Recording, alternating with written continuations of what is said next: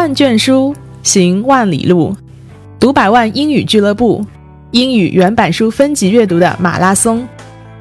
The more that you read, the more things you will know. The more that you learn, the more places you go.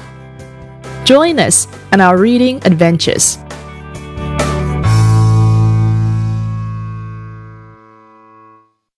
Hello, everyone. This week we're reading a book called City Folks, Country Folks. and again, we are having with us our friend Rami. Hi, Rami. Hello, Catherine. Um, so first of all, what does folks mean? Folks just means people in general. Right. Um, so when we say city folks, country folks, just city people, country people, people from the country. Uh, absolutely. If I'm saying, hey, this person's a city folk, he, he's basically just comes from the city, or just vice versa. Country folks, just people from the country. Oh, really? You can say someone who is a a country folk, like in singular form. Uh, A yes. person. Yes, you can. Oh, okay, cool. So, how about you? Where do you live back in the U.S.? What kind of place is it? Actually, I live in a city called Brownsville, Texas. It's a city about the size of uh, 200 people, 200,000 people live in the city, and it's considered a mid-sized city in America. It's a mid-sized city in America. So to be to be honest, it's half half countryside, half city. So in ver- compared to China, it'd be a very small city. yeah, sure. We have different standards. Yes. Okay.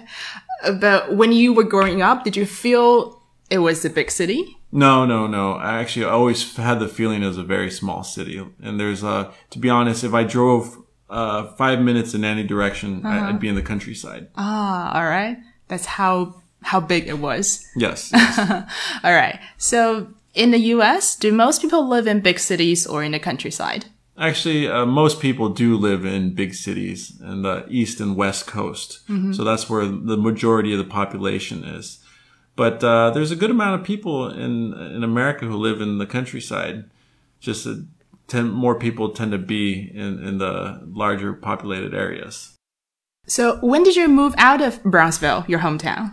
When I was 18 years old, uh, I decided to go to college, and I moved to a city called San Antonio, Texas. Oh, so that's where the NBA team is, the Abs- Spurs. Absolutely, they're my favorite team in, in the NBA. Oh, okay. Uh, so that's when people usually choose where they want to live, like when they go to college. Yes, yes. Um, a lot of young kids decide to go to college and they just go to a different city where their university is located. Or some people just decide to stay in their hometown and work, uh, you know, in the in their local hometown. But usually, when it comes to college, people leave the, their hometown. Sure. And so that's when they start thinking about where they want to live. Yes, right around the time they're about to graduate. Yeah.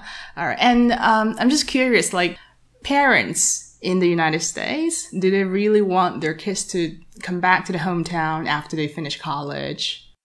Uh, well, in America, it's a, a little different than China. People uh, usually, once they graduate high school, it's almost like leaving the nest. Leaving the nest. Yes. That's what you say. Yes. Uh-huh. uh uh, kids usually leave their home and kind of become adults and kind of start their own lives. Mm-hmm. And they fly their- away. Uh-huh. Yes, and they fly away.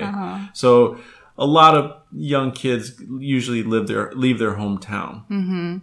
And the parents are okay with that. Uh, yeah, it's uh, most parents are, are pretty comfortable with the fact that their kids are leaving uh, leaving their hometown, and uh, there's not a lot of pressure at all for them to come back. Mm-hmm. So there's not too much argument about you should come back and I want to leave, things like that. No, not at all. Uh, I mean, of course, America is a huge country with different cultures, Sure. but in general, uh, people usually uh, go off and live their own life, and th- there's no pressure from the family. Right. And when you become an adult, you can choose where you want to live, right? In a city, in a country, in a bigger city, in a smaller city. Yes. Okay. So can you talk about the pros and cons of living in the city and in the countryside? Have you ever lived in the countryside? Oh, absolutely. Uh, well, my hometown's a little bit like a countryside, as I was talking about.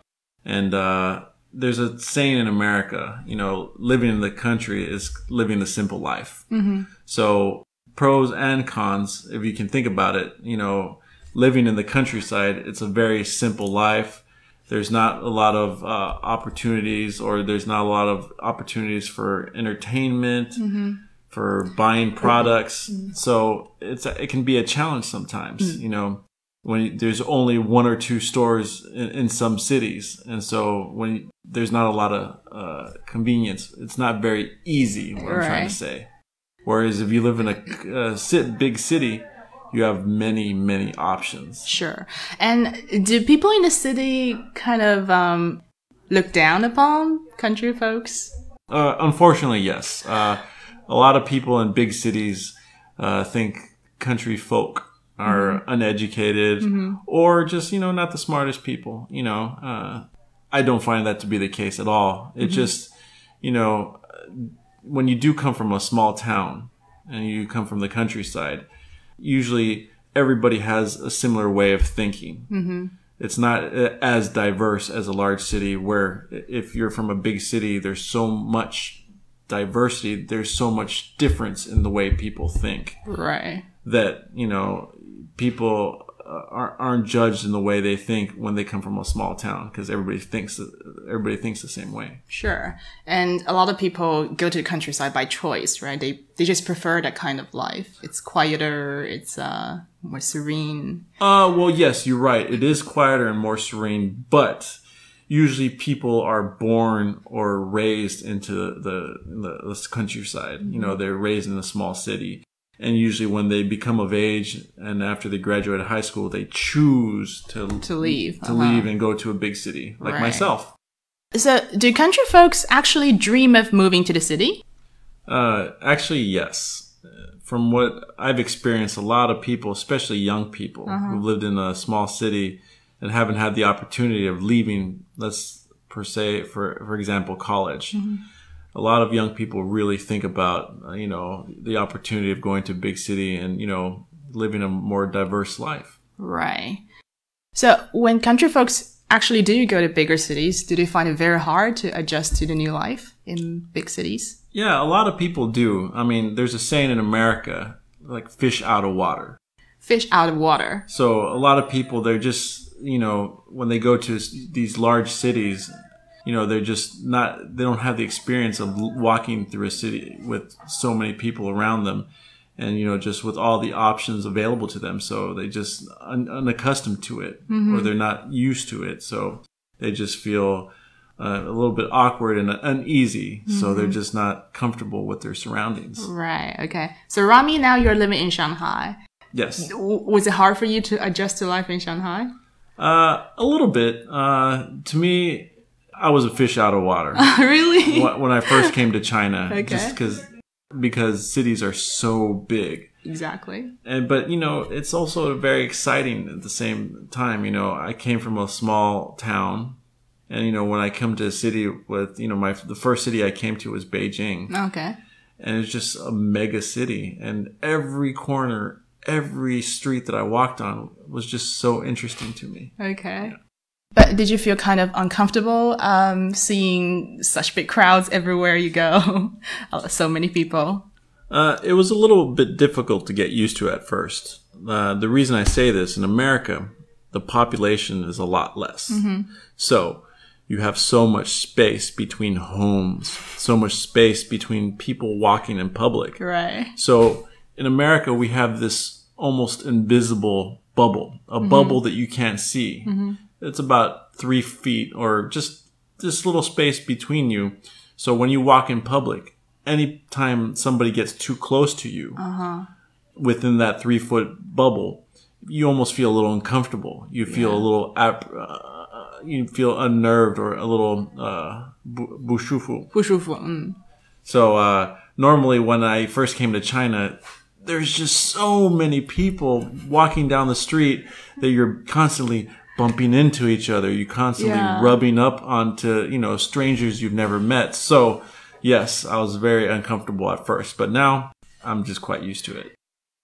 Great. So we've learned so much more about country folks and city folks in the United States. Thank you so much, Rami. It was a pleasure, Catherine. 获取更多英语学习资讯，进一步了解英语原版书的分级阅读，请关注我们的微信公众号“读百万英语俱乐部”。